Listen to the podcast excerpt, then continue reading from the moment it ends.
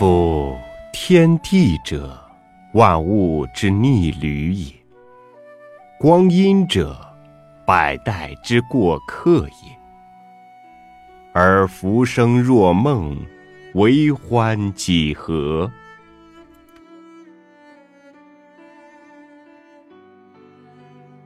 李白的《春夜宴从弟·桃花源序》说尽了“浮生短暂，不如及时行乐”的感慨。人生苦短，春日更短。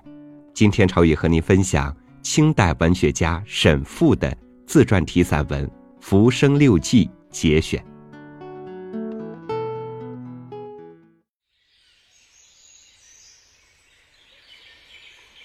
苏城有南园、北园三处。采花黄时，苦无酒家小饮。携荷而往，对花冷饮，殊无异味。或亦就近觅饮者，或亦看花归饮者，终不如对花热饮为快。众议未定。云笑曰：“明日但各出帐头前，我自担炉火来。”众笑曰：“诺。”众去，余问曰：“卿果自往乎？”云曰：“非也。妾见市中卖馄饨者，其单锅灶无不备，何故之而往？妾先烹调端整，到彼处再一下锅，茶酒两便。”余曰：“酒菜故便矣。”茶法烹具。云曰：“携一砂壶去，以贴插穿串灌饼，去其锅，悬于行灶中，加柴火煎茶，不亦便乎？”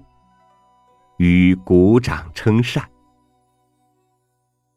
街头有报姓者，卖馄饨为业，以百钱雇其单，约以明日午后。报欣然允意。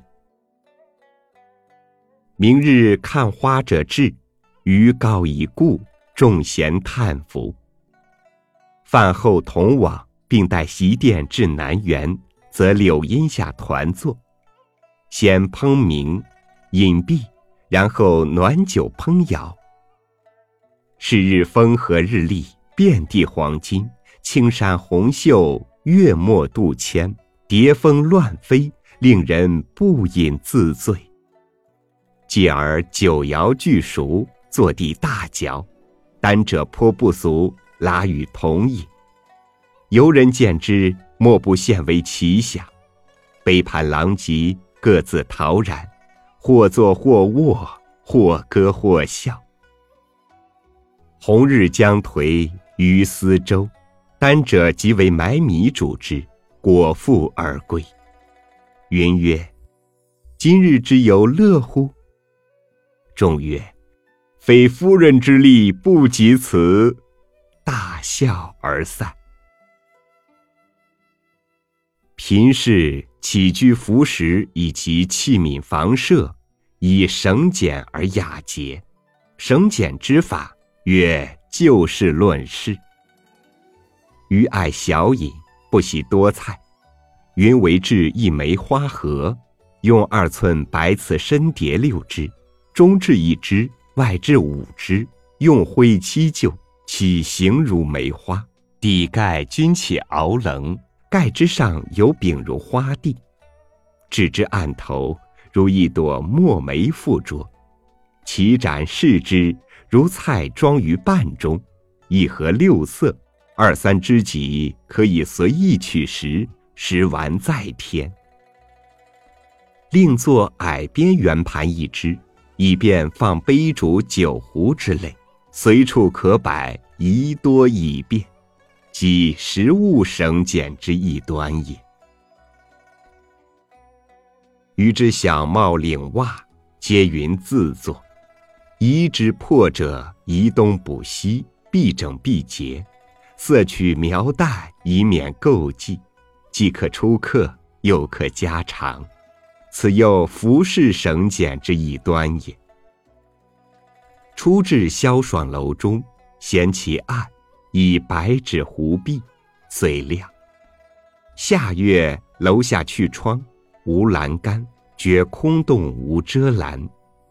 云曰：“有旧竹帘在，何不以帘代栏？”鱼曰：“如何？”江曰：“用竹数根，幽黑色，一竖一横，留出走路。结半帘搭在横竹上，垂至地，高与桌齐。中竖短竹四根，用麻线扎定。然后于横竹搭连处，寻旧黑布条，连横竹裹缝之。偶可遮拦视观，又不费钱。此。”就事论事之一法也。以此推之，古人所谓“竹头木屑皆有用”，良有矣也。夏月荷花初开时，晚寒而小放。云用小砂囊搓叶条稍许，制花心，明早取出，烹天泉水泡之。香韵犹绝。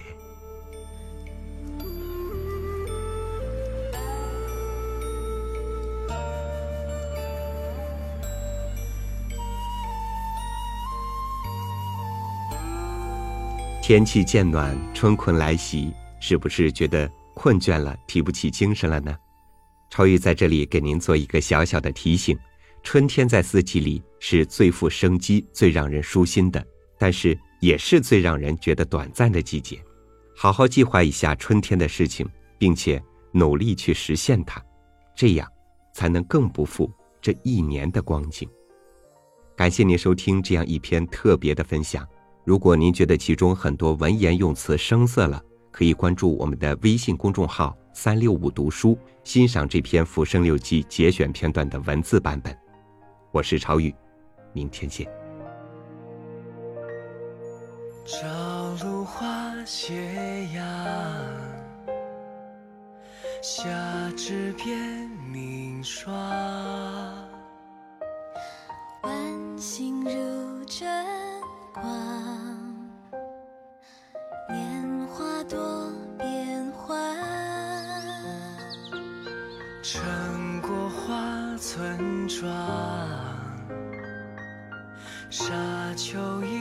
一声出海棠，世事本来无常，多劳你相伴。独身一梦若蝴蝶，朝生暮死关何年？纵韶光轻贱。岁月疯癫，我只羡鸳鸯，却不羡仙。浮生一梦若有缘，走马上花冠和天。纵白发翩跹，仍暮色流连。未许的愿，便留待来生。再相见。